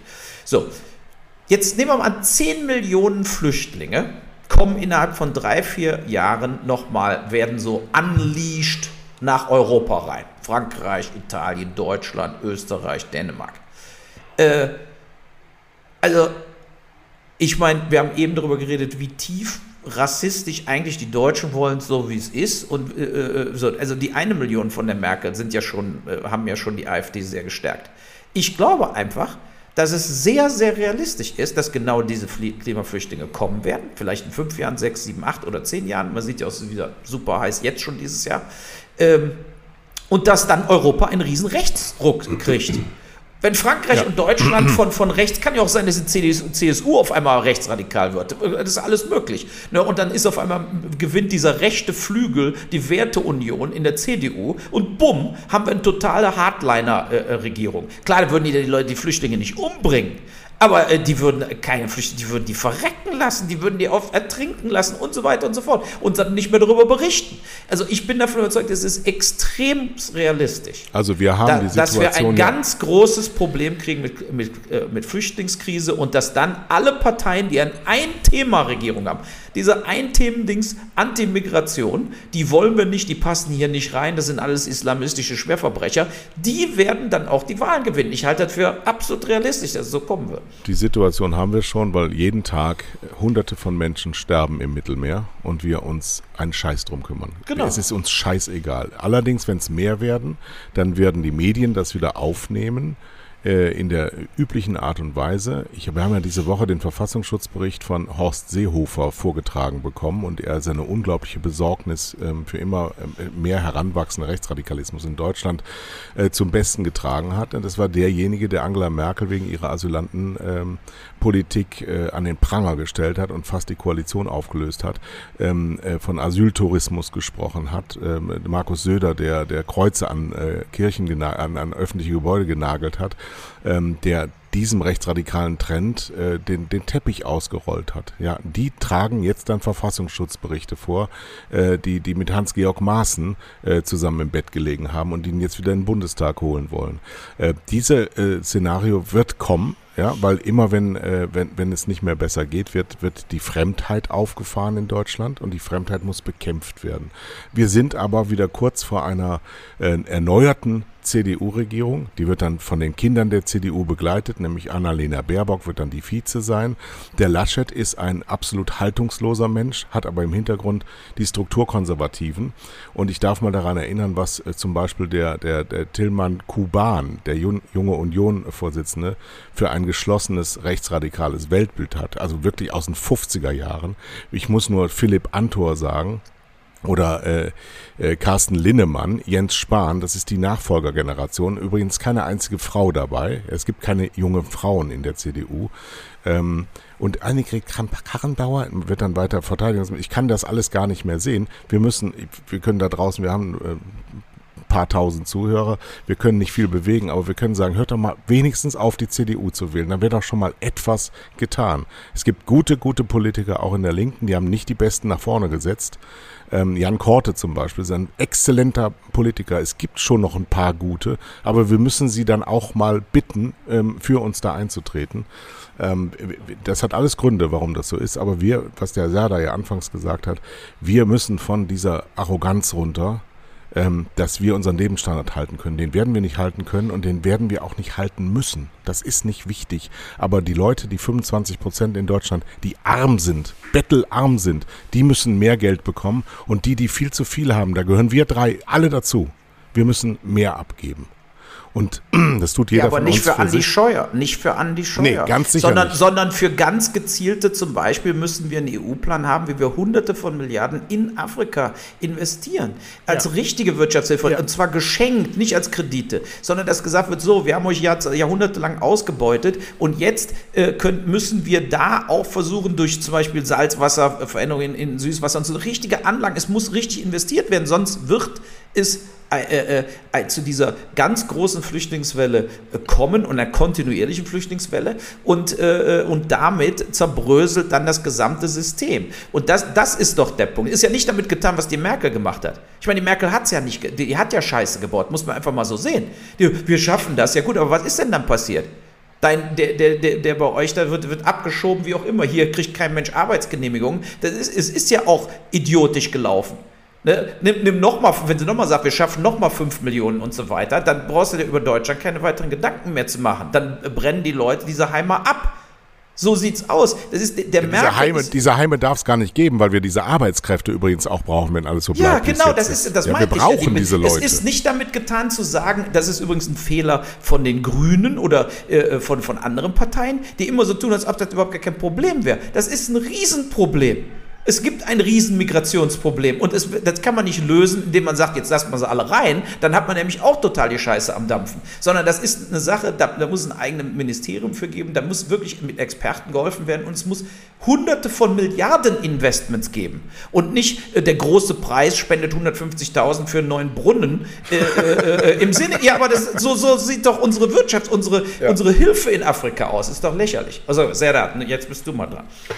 Ja, ich sehe zwei Sachen. Also ich sehe ähm, erstmal das globale Problem, dass wir ähm, hier in einer Blase leben, in der wir gar nicht wahrnehmen, welche Entwicklungen in der Welt in den letzten 20 Jahren stattgefunden haben und einen sehr anachronistischen Blick immer noch haben. Ähm, heute sind die führenden Wirtschaftsnationen China, äh, Indien, die äh, mit großen Schritten Entwicklungen machen, die wir hier noch gar nicht wahrnehmen. Wir, wir stellen uns das immer noch, äh, China stellen wir uns als abgeriegelte Diktatur vor, Indien stellen wir uns als Moloch von Armut vor, aber wenn man mal durch die Straßen von Zürich läuft zum Beispiel, dann sieht man in jedem zweiten Juwelier mindestens äh, fünf Chinesen und sechs Inder, die Bargeld in der Tasche haben und sich da teure Uhren kaufen, weil sie einfach in den letzten Jahren sehr viel Geld verdient haben. Berechtigterweise übrigens, denn sie stellen ja dafür auch Waren her, die wir hier kaufen und brauchen.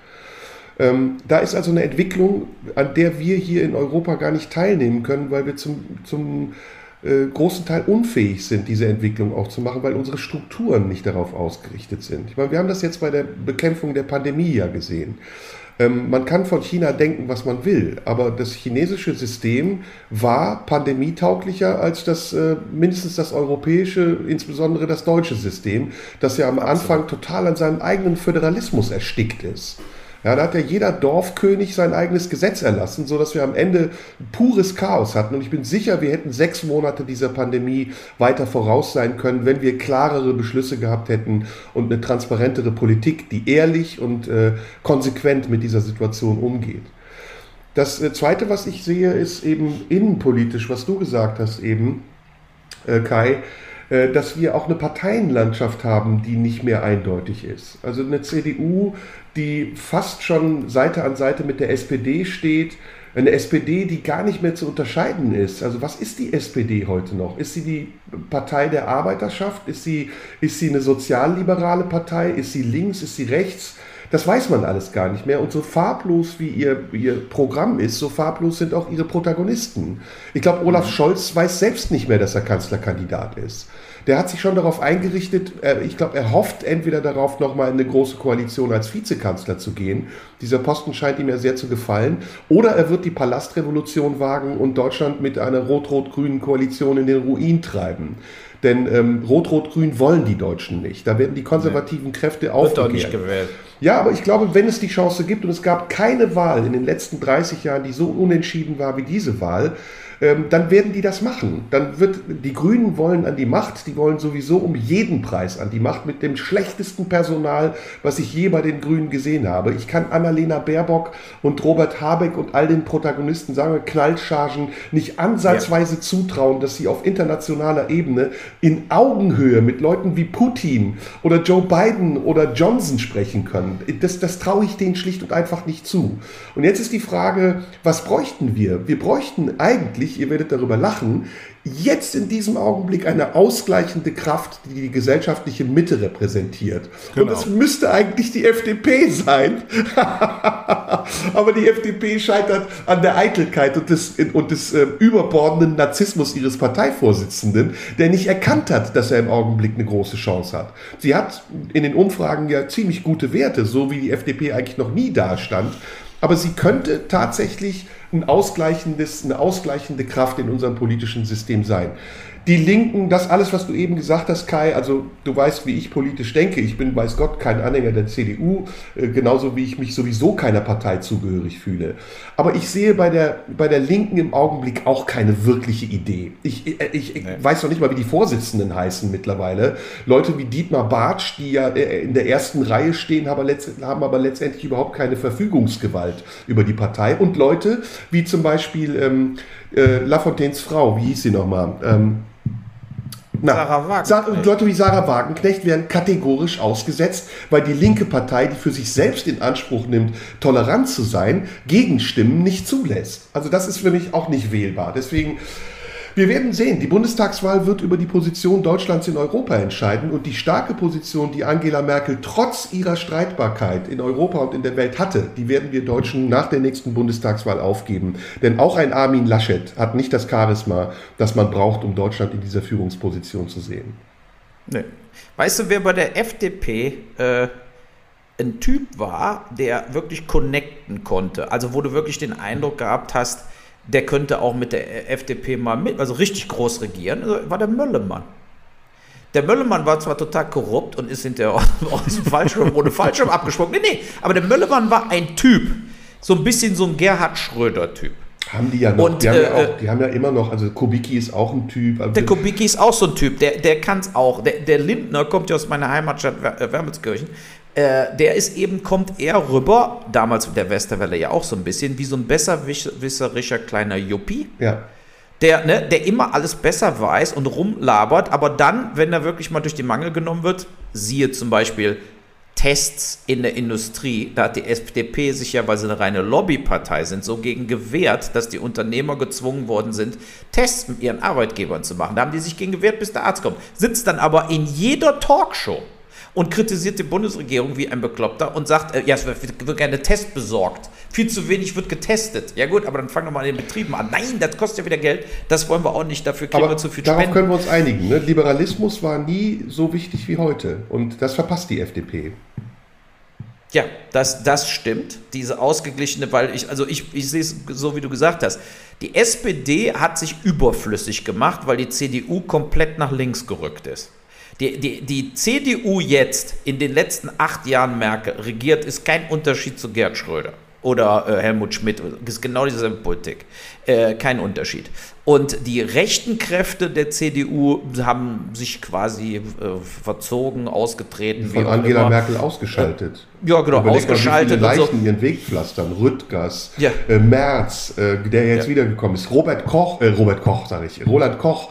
Also sie hat ja reihenweise Leute ausgeschaltet. Röttgen, der damals auch ambitioniert war und, und, und. Also da die Liste der, der Leichen, die den Weg von Angela Merkel pflastern, ist lang.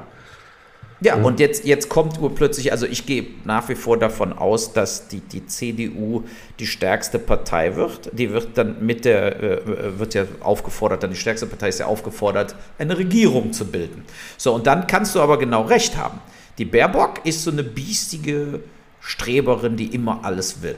Die Baerbock will Kanzlerin werden. Das siehst du ihr an, das merkst du. Im, so. Äh, Ob es es kann oder nicht, spielt ja keine Rolle, hat ja in Deutschland noch nie am Schluss eine Rolle gespielt. Wir haben so, jetzt 16 ja. Jahre Merkel, der haben wir das auch nicht zugetraut und sie hat es ja auch nicht gut gemacht. Ich will aber auch ja, keine gut, Frau, ich, also ich will keine Frau mehr haben als Kanzlerin, ja. ich will endlich wieder einen Mann haben. Das muss gleichberechtigt Das ist die Überschrift übrigens über den Podcast, ich will keine Frau mehr. Nein, ich will Nee, aber, aber, ich bin da nee, aber da kann ich mir schon vorstellen, wenn rechnerisch grün, rot, rot, sagen wir mal, um die 50 Prozent kriegen würden, das wäre durchaus eine Sache, die die Baerbock dann machen würde, damit sie selber Macht Kanzlerin sie wird. Macht sie auf jeden ne? Fall. Ich glaube aber nicht, dass das klappt. Ich glaube, die Linken, dadurch, dass Wagenknecht und Lafontaine quasi mittlerweile aufrufen, die Linken nicht mehr zu wählen, wird bei 7 bis 8 Prozent landen.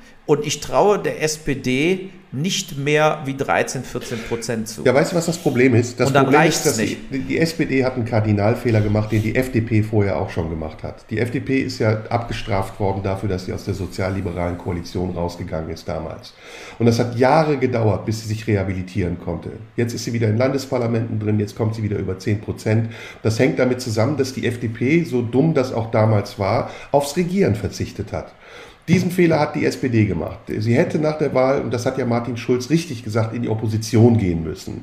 Und in der Opposition hätte sie sich regeneriert, sie hätte sich profilieren können gegen die CDU. Stattdessen hat sie dermaßen an Profil verloren als kleines Rad am Wagen der CDU, dass sie jetzt mit 15 Prozent froh sein kann, äh, knapp hinter den Grünen zu sein. Sie wird die Grünen auf keinen Fall überholen. Nee. Ich glaube, die Perspektive für die SPD, und da ist ein sehr kluger Mann im Hintergrund, den ich übrigens auch tatsächlich politisch gerne unterstützen würde, er traut sich nur nicht, das ist Kevin Kühnert.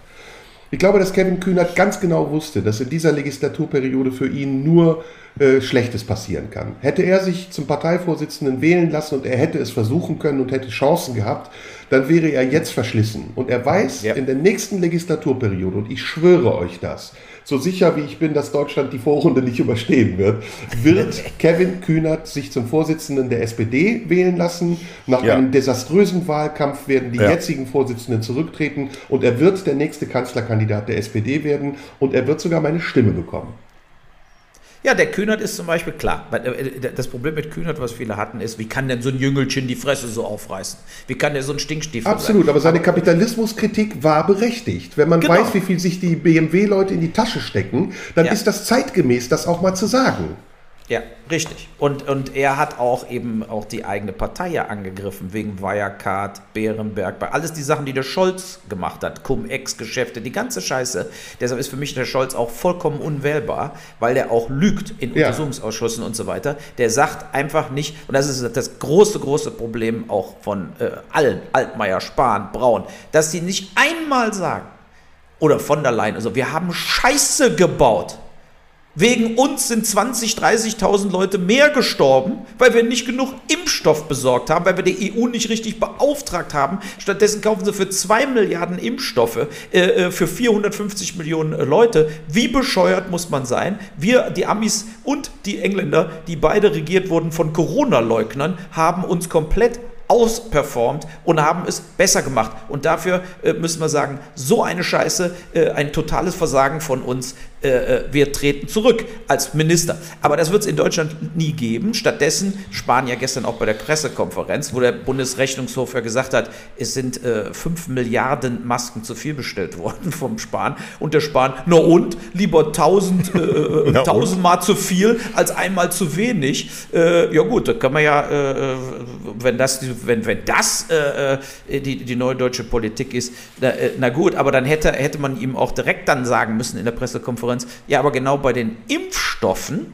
habt ihr genau das Gegenteil gemacht. Lieber tausendmal zu wenig, äh, äh, als einmal zu viel. Und jetzt rennen wir diesen Impfstoffen hinterher. Aber das habt ja Deutschland schon komplett vergessen, dass wir im Prinzip da jetzt von der Impfkampagne stehen. Äh, da hätten wir schon vor zwei Monaten gestanden, wenn wir in, in äh, UK oder in USA äh, gelebt hätten. Ja.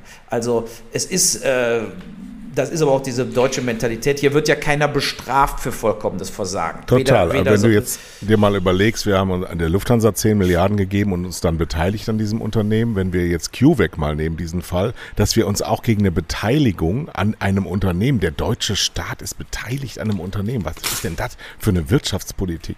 Das ist ja wie, wie unter Margot Honecker. Nö, so, das machen die Amis aber auch. Aber die Amis nee, das auch, ist aber wenn die falsch. Geld investieren wollen, die Aktienanteile haben. Warum? Nein, das ist warum? falsch. Das ist doch gar nicht verkehrt. Nein. Deshalb, nee, pass auf, die Lufthansa zahlt das Geld ja jetzt zurück und weißt du warum? Weil sie ihre Miteigentümer genau. Bundesrepublik Deutschland loswerden wollen. Wenn, stell dir mal vor, die Bundesrepublik hätte einfach Lufthansa 10 Milliarden gegeben. Nein, das kannst du auch anders Jahre regeln. aufs Geld warten. Das kann man also, anders regeln. Der, nee, der das Staat fand ich ist richtig, kein Unternehmer. Ist, ist falsch, glaub mir. Ja, nee, du musst Staat aber ist kein Unternehmer. Ja, da musst du sagen, dann Sicherheiten. Hypothek ja, das kannst du ja machen. Wir nehmen euch alle Fluggesellschaften. Genau, wenn wir nicht wieder das Geld zurückkriegen, äh, wenn alle äh, äh, Flieger an Ryanair verkauft. Ja, also ich meine, du musst schon, äh, äh, das ist ja das Gegenteil von dieser, äh, guck mal, wie die von der Leyen AstraZeneca bestellt hat. Weißt du das noch? Vor Weihnachten, ja. wo, wo dann nichts kam, weil AstraZeneca erstmal die anderen beliefern ja. musste, die nämlich wirkliche Verträge abgeschlossen haben, nach dem Motto, wenn dann und dann nicht geliefert, äh, 500 Millionen Strafe. Stattdessen äh, äh macht die EU Verträge, wo steht, ach ja gut, also Best Effort. Also, wenn es nicht geht, ist auch nicht so schlimm, dann sterben eben noch 300.000 Leute. Also, so wurde, hat von der Leyen, die von der Leyen hätte sowas von rausfliegen müssen. Die hätte sowas von gefeuert werden. In jedem Unternehmen äh, würden diese Leute alle nach drei Monaten entlassen werden. Aber äh, nicht in der Politik. Nee. Diese Frau also, hätte nie in irgendein Amt gedurft. Das ist, das ist eine Katastrophe. Überhaupt die Frauen der CDU, das ist ein eigenes Thema. Da müssen wir mal Aber ich finde, reden. wir dürfen die Baerbock auch nicht so einfach davon kommen lassen. Ist, ähm, man muss sich das die mal hat vorstellen. aber noch keine Macht. Na, man muss sich das mal vorstellen. Das ist eine Frau, die fordert im Bundestag ein Transparenzgesetz für die Einkünfte, für die Nebeneinkünfte von Politikern, vergisst aber selbst, vergisst ja 37.000 Euro anzugeben. Sie sagt zwar ja, das hätte sie alles versteuert, ordnungsgemäß, aber den letzten Schritt, das der Bundestagsverwaltung zu sagen, das hätte sie vergessen. So, das ist erstmal eine Katsche in ihrer Glaubwürdigkeit. Die Frau bewirbt sich als Kanzlerin. Ja, die bewirbt sich als Kanzlerin in das höchste Amt dieser Republik und äh, äh, demonstriert letztendlich, wie schludrig sie mit ihrem eigenen äh, Geschäft umgeht. Das Zweite ist, ähm, ihre Initiative gegen äh, Lobbyismus. Also all ihre scheinheiligen Reden gegen Lobbyismus werden in dem Moment unglaubwürdig, wo man weiß, dass ihr Mann selbst in einer Lobby ist, nämlich bei der Deutschen Post. Also wo, das ist für mich hochgradig unglaubwürdig. Und gerade in einer Partei äh, wie bei den Grünen, wo ja immer darauf gesetzt wird, ähm, eine Homogenität zu haben, eine, eine äh, Gerechtigkeit nicht nur zwischen Geschlechtern, sondern auch zwischen äh, Herkünften zu haben. Gerade in so einer Partei, die einen so hohen moralischen Anspruch hat, sich selbst den Freibrief zu geben, auch Fehler machen zu können und zu sagen, ach komm, schwamm drüber, wir machen jetzt einfach so weiter wie vorher, ist hochgradig unglaubwürdig und für mich ein Grund, dieser Partei meine Stimme nicht zu geben. Ja, aber wen willst du denn wählen? Ich äh, wähle immer die Partei, die Partei, deren Kanzlerkandidat ich ja war. Ja, weißt du, warum ich die nicht mehr wähle? Die haben mich doch rausgeschmissen, hast du gar nicht mitgekriegt. Ich war ja mal in Mainz der Spitzenkandidat der Partei vom Sonneborn. Mhm. So. Äh, ne? so. Und war dann, Spaß, ich will nicht die Partei. Das war auch nie Mitglied, aber erzähl mal. Ja, pass auf. Und nee, also äh, und dann haben wir hier, ich meine, du kennst ja, da war dann mehr oder weniger so da zehn Jugendliche und ich. Und dann haben wir so ein paar auch so Werbespots gemacht und so weiter. Und äh, die haben, wurden dann aber auch nicht genommen, irgendwie ausgestrahlt. Aber ist vollkommen egal. Aber dann habe ich in irgendeinem Interview, da ging es um Filmzeug. Da, da habe ich gesagt, irgendwann habe ich gesagt, äh, ich glaube zum Thema Erdogan oder sowas. Und dann, äh, äh, nein, das, das geht nicht. Das war zu ernst. Mhm. Und das passt nicht zur Partei. Wir dürfen, äh, ich glaube, deshalb ist ja vielleicht auch dieser Nico Sempcik oder was da ausgetreten am Schluss. Äh, äh, ne, also du darfst ja quasi in der Partei, muss alles so ironisch rüberkommen und als Verarsche. Du darfst aber jetzt nicht wirklich mal sagen, was du wirklich denkst. Na, das, das ja, ist scheiße. Das war ja und, das, und, der entscheidende ja. Punkt. Also ich war ja, als ich Kanzlerkandidat war, ähm, äh, ging es ja um diese Frage. Wir haben gemerkt, Martin Sonneborn und ich, da wählen uns Leute. Ja, da wählen uns eine Million Menschen, die geben uns ihre Stimme. Und ja. da habe ich gesagt, also pass auf, äh, so lustig diese Idee am Anfang auch war, sie wird langsam ernst. Und wir müssen uns dieser Verantwortung auch bewusst sein. Und ich glaube, man sieht das mittlerweile. Martin Sonneborn macht ja auch eine ernstere Politik mittlerweile im Europaparlament, setzt sich für viele Dinge offen und ohne Ironie ein. Aber es reicht noch nicht. Also wenn du dich zu einer Wahl stellst, dann kannst du das einmal machen aus Jux und Dollerei. Und dann sagst du, okay, Experiment geglückt, wir gehen. Wenn du es aber immer wieder machst und eine Struktur und eine Partei, eine Organisation aufbaust, die darauf ausgerichtet ist, Wählerstimmen zu bekommen, dann musst du den nächsten Schritt gehen und sagen, so, jetzt brauchen wir auch ein ernstzunehmendes Programm. Und das machen sie im Moment nicht. Aber Nico Semsrott, apropos, nur einen Satz mhm. dazu. Ja. Sich wählen zu lassen ins Europaparlament, das Geld einzustreichen und zu sagen, naja, ich trete von meinem Amt nicht zurück und überlasse das jemand anderen, der gewählt wurde, und einfach zu der grünen Fraktion zu wählen, das finde ich genauso verlogen. Also Ach, ist er zu den Grünen übergelaufen? Das habe ich gar nicht mehr mitgekriegt. Der ist zu den Grünen also. übergelaufen, hat sein Amt und auch das, was er für das Amt bekommt, nicht zurückgegeben und sitzt jetzt noch im Europaparlament. Aber was war denn der Grund, wieso er gesagt hat, ich will nicht mehr Mitglied? Der muss sich doch mit dem Sonneborn über, überworfen Na, haben. Es gab einen Rassismusskandal. Der Sonneborn hat ein Bild von einem T-Shirt gepostet, auf dem ähm, die Persiflage eines ähm, aus China oder woher auch in Asien stammenden Menschen war und darunter stand ein Satz in dieser typischen Sprache, also in diesem Verunglimpfen des asiatischen Akzents. Und das gab also. einen Skandal über Twitter und dann hat sich Semsrott öffentlich von der Partei zurückgezogen und Martin Sonneborn auch dafür angegriffen. Tja.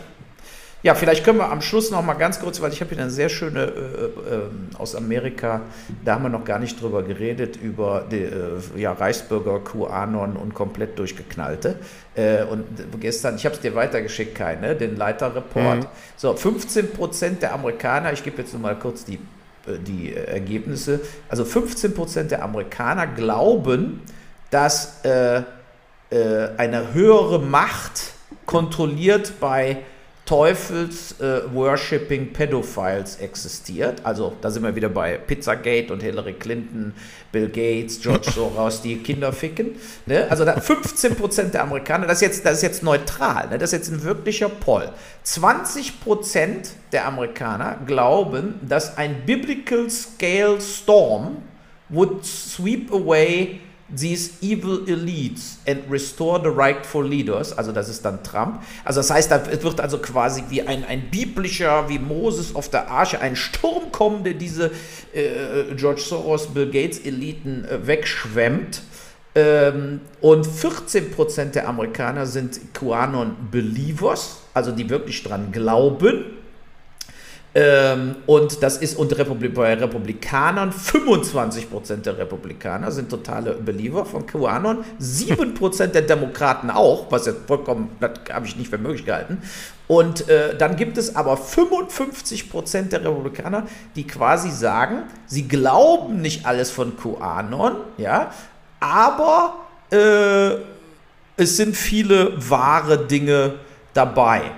So, und wenn du jetzt, also ich du, geh mal auf diese Website BitChute, also B-I-T-C-H-U-T-E.com, das ist die QAnon Hauptwebsite. Da musst du dir mal zwei Stunden solche Podcasts, wie wir jetzt hier machen, anhören oder solche Dinge. Da fällst du vom Glauben ab. Aber während Corona ist auch in Europa, ich meine, nicht nur bei Attila Hildmann und Xavier Naidu, sondern in Europa ein enormer Zulauf von diesen totalen Verschwörungstheoretikern. Und ich glaube, dass das das Werk ist, was also die Saat, die in den Boden gesät wurde, von Putin, vielleicht sogar von Chinesischen, von Nordkoreanern und so weiter. Und dass das die Power hat, äh, im Endeffekt äh, unsere Demokratien zu zerstören. Ich glaube, dass, dass das eine Riesenpower hat. Also ich sehe es bei Nachbarn, wir hatten ja darüber geredet, hier meine direkte Nachbarn und so weiter. Es ist äh, es funktioniert. Also diese Strategie funktioniert und das ist eigentlich die wirklich größte Bedrohung der Demokratie. Tja. Tja, gutes ja. Schlusswort. Ich würde sagen, ähm, ja. also ich habe jetzt aufgeschrieben zwischen Hambach und Auschwitz, Serdar Sumuncu und die HB-Männchen, Fußballgeschichte, Deutschland, Imperialismus, Asylrecht, Ausbeutung, Parteien und QAnon. Ähm, wir haben eigentlich nur die Handwerksmesse in München noch nicht besprochen. Aber ansonsten ist eigentlich alles drin in diesen 90 Minuten, solange wir ein Fußballspiel ohne Verlängerung. Ich bedanke mich sehr bei euch. Ja, Spaß gemacht. War ähm, sehr lehrreich und äh, wir werden jetzt wieder mal zeigen, dass man auch mit sehr, sehr, sehr langen Podcasts sehr, sehr viel Erfolg haben kann. Schönen Sonntag euch allen. Tschüss. Tschüss. Tschüss.